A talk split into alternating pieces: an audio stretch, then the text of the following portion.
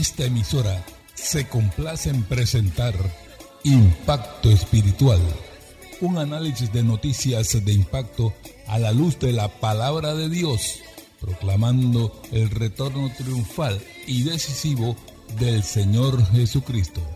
Y ya con ustedes, su hermano el evangelista y comentarista profético, Rogelio Cooper.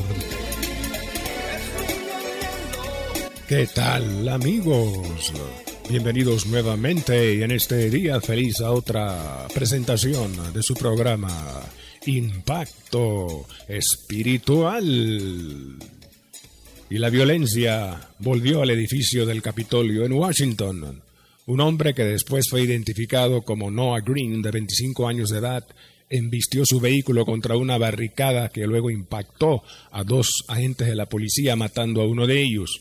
El hombre luego salió del automóvil blandiendo un cuchillo. El reverendo Patrick Mahoney, que se encontraba cerca del lugar celebrando una ceremonia de Viernes Santo, dijo haber escuchado tres disparos y en efecto la policía disparó a este atacante que luego murió en el hospital. El agente de la policía que falleció fue William Evans de la unidad de primeros auxilios y la jefa de la policía del Capitolio, Johananda Pitham, pidió al público oraciones por los policías del Capitolio, así como por sus familias, ya que estos meses han sido muy difíciles. Amables oyentes, este incidente recordó la pesadilla del 6 de enero del 2021, cuando unos manifestantes ahí, aprovechándose de una marcha pacífica orquestada por el expresidente Donald Trump, irrumpieron en el edificio del Capitolio con vandalismo y matando a un agente de la policía. Una semana antes de estos incidentes, el expresidente Trump, en una concentración con sus simpatizantes, con emotivas palabras, dijo, Never take back our country with weakness. You have to show strength and you have to be strong. We will never give up. We will never concede. It doesn't happen. You don't concede when there's theft. And, uh, and after this, we're going to walk down, and I'll be there with you. We're going to walk down to the Capitol. Tenemos que rescatar nuestra nación y no lo podemos hacer siendo débiles. Tenemos que ser fuertes. Luego refiriéndose a Biden dijo, no podemos conceder la victoria a alguien que no la ganó.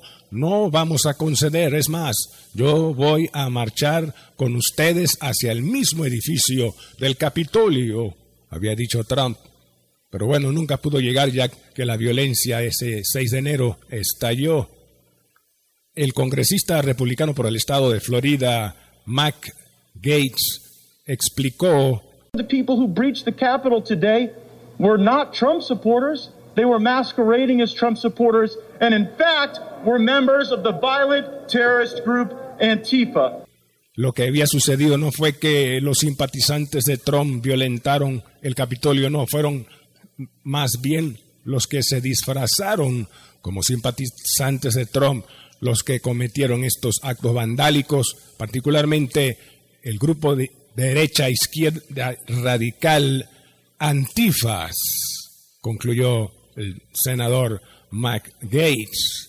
Amables oyentes, luego de estos incidentes, el Congreso enjuició al expresidente Trump, el, el llamado impeachment, pero bueno, el resultado fue absolución total de todos los cargos que lo hacían responsable y luego de esta victoria, el expresidente Trump se convirtió en el líder indiscutible del Partido Republicano con el respaldo de todos sus senadores republicanos y se perfila como un seguro candidato a la presidencia en las elecciones del 2024. En un foro auspiciado por la CPAC, de sus siglas en inglés CPAC, Conservative Public Actions Conference, Trump pidió a los republicanos, los senadores, que en los 50 estados promuevan profundas reformas a la ley electoral para asegurar que no se repitan las irregularidades que lo privaron de la victoria en las elecciones del 2020. Y al presente, amables oyentes, amigos y hermanos, gústenos o no, el presidente, mientras Dios así lo permita, será Joe Biden. Y hay que orar por él, mis hermanos. La Biblia dice que hay que clamar por los reyes y por los que están en eminencia, orar por él, comenzó su periodo en la Casa Blanca con una gran victoria. El Congreso le aprobó 1.3 trillones de dólares de estímulo para la economía del país, así como otros 2.3 trillones de dólares para las infraestructuras, carreteras, puentes, etcétera. Mucho dinero, pero ni un solo dólar para el muro que el expresidente Trump había comenzado a construir para detener el flujo de inmigrantes y refugiados ilegales. Y esto ha producido dolor de cabeza. Casi 3.500 niños y adolescentes cruzaron la frontera y atestaron los coliseos deportivos convertidos en campamentos de refugiados. Un verdadero dolor de cabeza.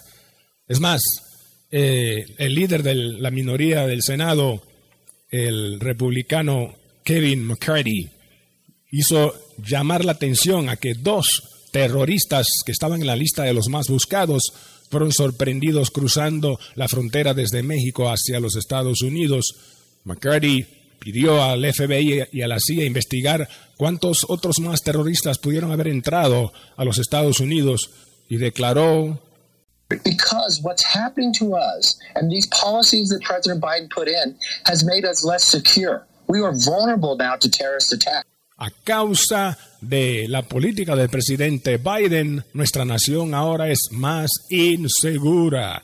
Ahora somos más vulnerables a los ataques terroristas, decía el senador McCarthy. Amigos y hermanos, la pregunta es qué va a suceder de ahora en adelante. ¿Qué otro evento dramático sacudirá a los Estados Unidos y el mundo en los próximos meses? En Isaías capítulo 45, verso 11, ahí leemos, Así ha dicho Jehová, el Santo de Israel y formador suyo, preguntadme de las cosas por venir.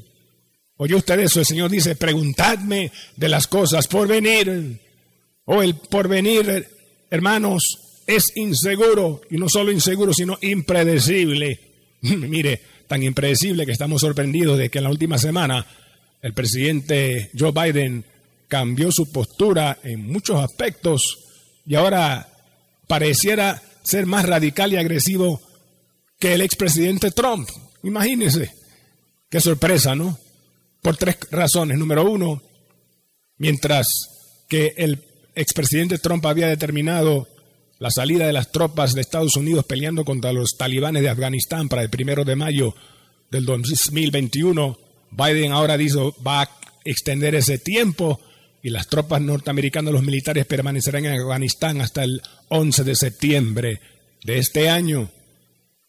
Número dos, Joe Biden dijo que ahora por un tiempo va, va, a mantener el tope de refugiados que pueden entrar a Estados Unidos en el mismo nivel que el expresidente Trump lo había dejado. Y en tercer lugar, el presidente Biden impuso sanciones a Rusia por varias razones y entre ellas porque Rusia llevó a cabo el ataque cibernético más grande en la historia, es decir, hackeó la empresa tecnológica SolarWind para así poder penetrar en la red informática de los Estados Unidos y varias agencias del gobierno. En represalia, Joe Biden expulsó a 10 funcionarios rusos, cosa que Trump nunca había hecho.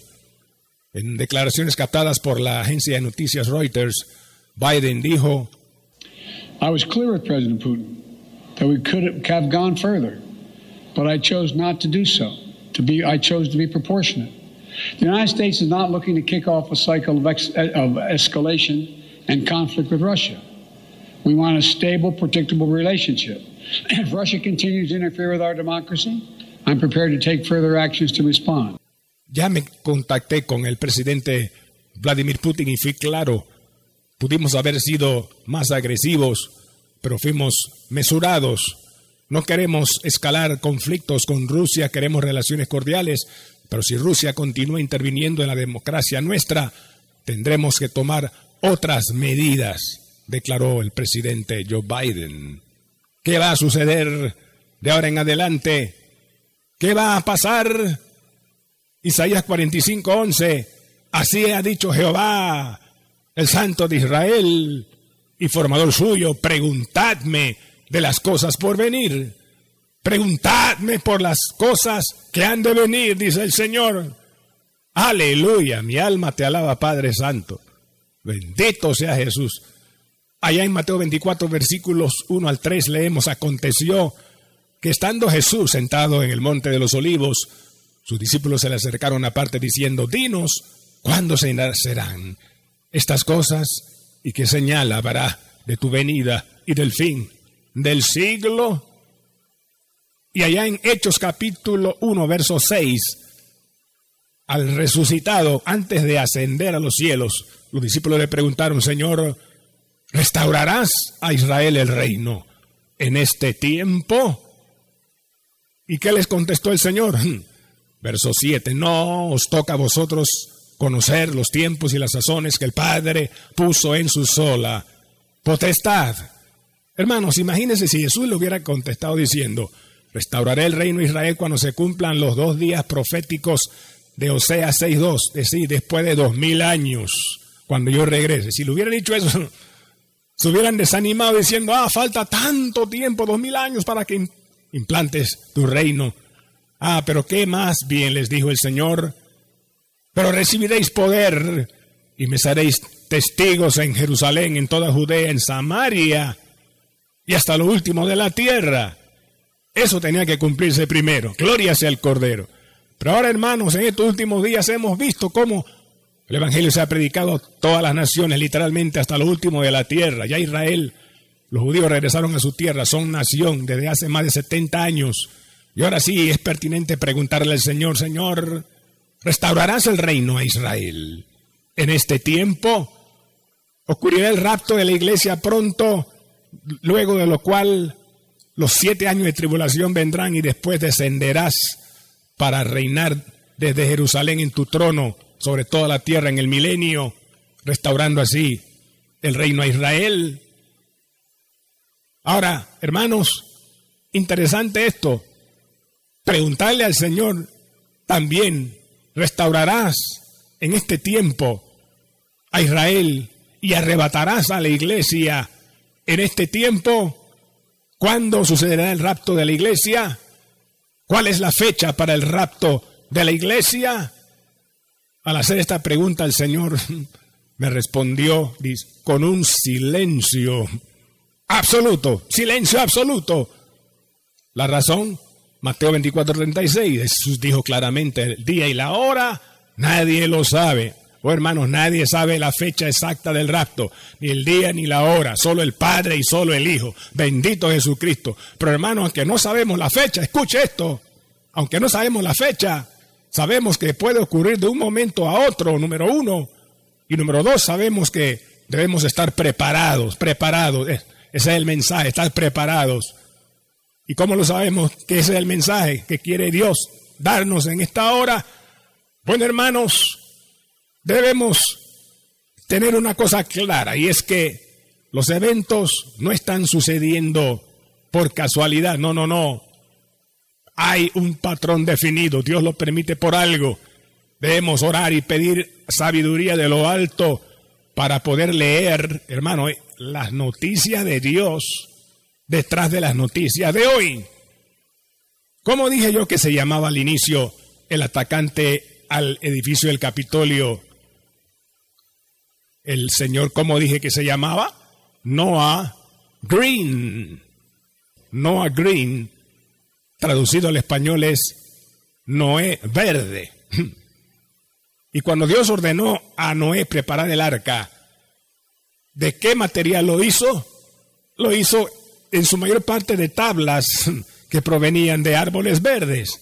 ¿Se da usted cuenta? El atacante al Capitolio se llamaba Noah Green, Noé verde. Y aquí hay un mensaje. Es como Dios, hermanos, llamándonos la atención a Hebreos capítulo 11, verso 7, donde ahí dice la Biblia, oiga, dice que por la fe Noé, siendo advertido de cosas que aún no se veían, con temor preparó el arca en que él y su casa se salvasen. Oh, gloria sea tu nombre, Padre. Lo ve usted claro, hermano. Dice que Noé fue advertido de cosas que aún no se veían. Mire, Noé preparó el arca cuando ni siquiera una gota de agua había caído del cielo, pues todavía no llovía, pero por 120 años preparó esa arca antes del diluvio. Qué fe tuvo Noé, qué fe. Gloria a Jesús de Nazaret. Igualmente nosotros, hermanos, en estos últimos días debemos prepararnos ante cosas que aunque no se ven, van a venir. La Biblia predice que ya no será un diluvio de agua el que viene, sino más bien un diluvio con fuego. Según de Pedro capítulo 2 anticipa que la tierra y las obras que en ellas hay serán quemadas. hubo un anticipo de esto, hermano. En la Segunda Guerra Mundial, los americanos dejaron caer dos bombas atómicas, una en Hiroshima y otra en Nagasaki, y así se forzó la rendición de Japón, pero murieron en un instante cien mil personas con dos bombas pequeñas en potencia. Ahora, al considerar que hoy día existen misiles nucleares con una capacidad, una potencia de mil y hasta diez mil veces más que esas bombas de la Segunda Guerra, entonces entendemos cómo se va a cumplir el, juicio de la sexta trompeta, Apocalipsis 9, que anticipa que un tercio de la humanidad morirá en una hecatombe nuclear.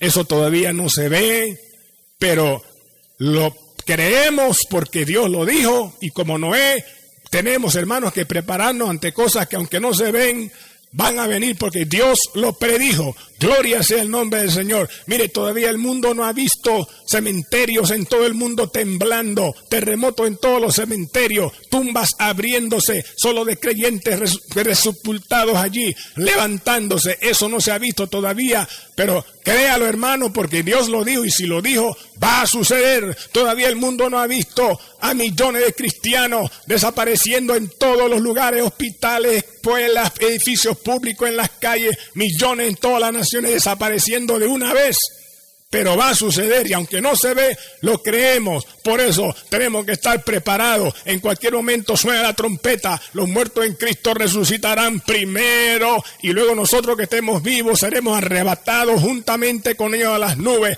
para encontrarnos con el Señor en el aire. Cristo vive, Cristo viene. Esa mañana gloriosa vamos a ver a nuestros seres queridos que ya partieron. Esa mañana gloriosa verás a tus seres queridos que ya partieron, hermano. Esa mañana gloriosa veré a mi mamá que partió el 21 de enero de este año y mi papá antes también. Veremos a nuestros seres queridos, pero más importante veremos el rostro precioso de ese Cristo que fue inmolado en la cruz del Calvario para salvarnos con su sangre de nuestros pecados. Veremos a Jesús. En la Biblia lo dice, todavía no se ve, pero aunque no se ve, lo creemos y porque viene debemos prepararnos. Prepárate iglesia, ese es el mensaje en esta hora. Dios dice, prepárate, prepárate, prepárate, pueblo mío. Gloria sea Jesús. Bendito sea el Señor. Oh hermanos, antes de cerrar la oración, Mateo 26, 41, Cristo dijo ahí, orad y velad para que no entréis en tentación. Orad y velad. Orad, oración. Como nació la iglesia en Pentecostés. Los creyentes estaban todos unidos, unánimes ahí en el aposento alto, orando. ¿Y cómo quiere encontrar Jesús en su iglesia cuando regrese? Igual, unida en un mismo sentir, orando. Oh, gloria al Padre, gloria al Hijo, gloria al Espíritu Santo, orando. Hermanos, durante la pandemia del 2020 se nos pusieron muchas restricciones. Se nos cerraron los templos por un tiempo. Después, cuando se permitió abrirlos, nos dijeron que teníamos que usar mascarillas, que teníamos que sentarnos adentro distanciados, que el templo solo se podía llenar a una tercera parte de la capacidad, que ya no podíamos abrazarnos, que no podíamos darnos el ósculo, beso santo, ni nada de esas cosas que hacíamos antes. Restricciones por todos lados. Pero bueno, nos restringieron esas cosas pero hubo una cosa que no pudieron restringir y es las rodillas. Aleluya. No, no, no.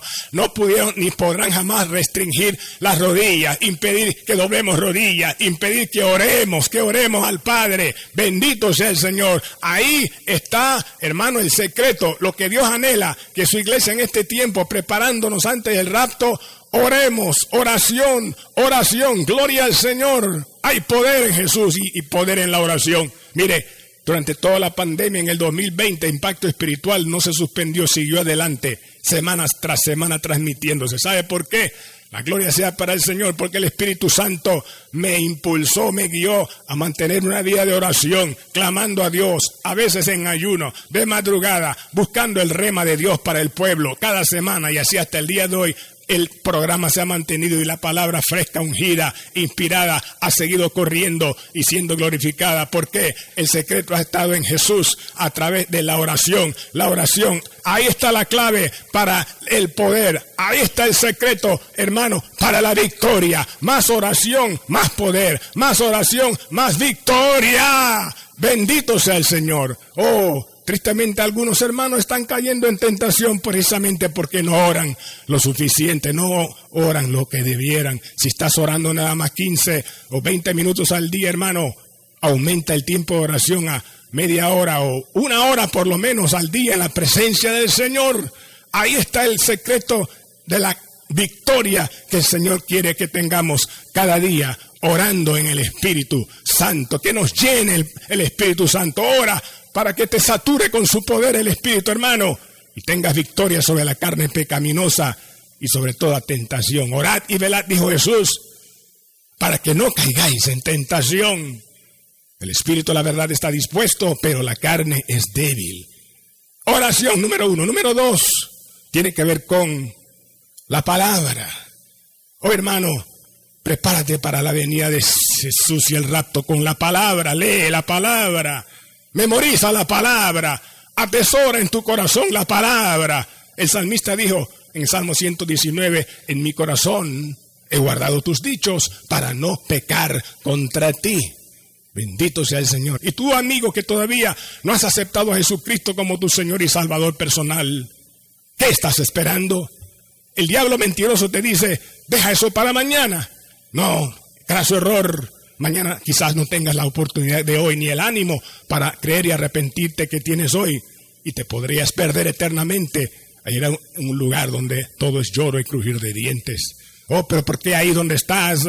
No invocas al Señor si puedes, cierra tus ojos y di, Jesús, me arrepiento de mis pecados, creo que en la cruz sufriste el castigo justo que yo merecía por mis pecados, pagando la deuda que yo no podía pagar, pero ahora creo en ti. Límpiame, Jesús, con tu sangre. Cambia mi vida. Gracias por escribir mi nombre en el libro de la vida. Y ayúdame a vivir para ti, Jesús, y a serte fiel hasta que yo muera y vaya a ti, o hasta que tú vengas en el rapto por mí. Amén y amén. Amigos, confiamos, usted hizo esta oración de todo corazón. Lucas 12:40 exhorta, vosotros pues también estad preparados, porque a la hora que no pensáis, el Hijo del Hombre vendrá. Bendito sea Jehová. El cristiano fiel y verdadero, y también el obrero de valor, y la iglesia esposa del Cordero, estará en los brazos del Señor. No habrá necesidad de la luz, el resplandor,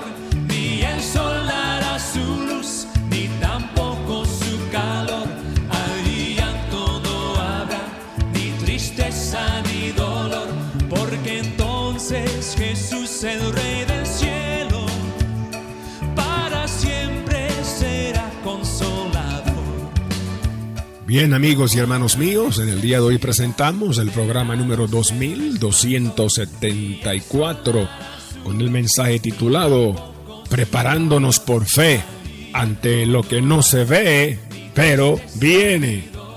Hebreos 11.1 dice, es pues la fe, la certeza de lo que se espera, la convicción de lo que no se ve.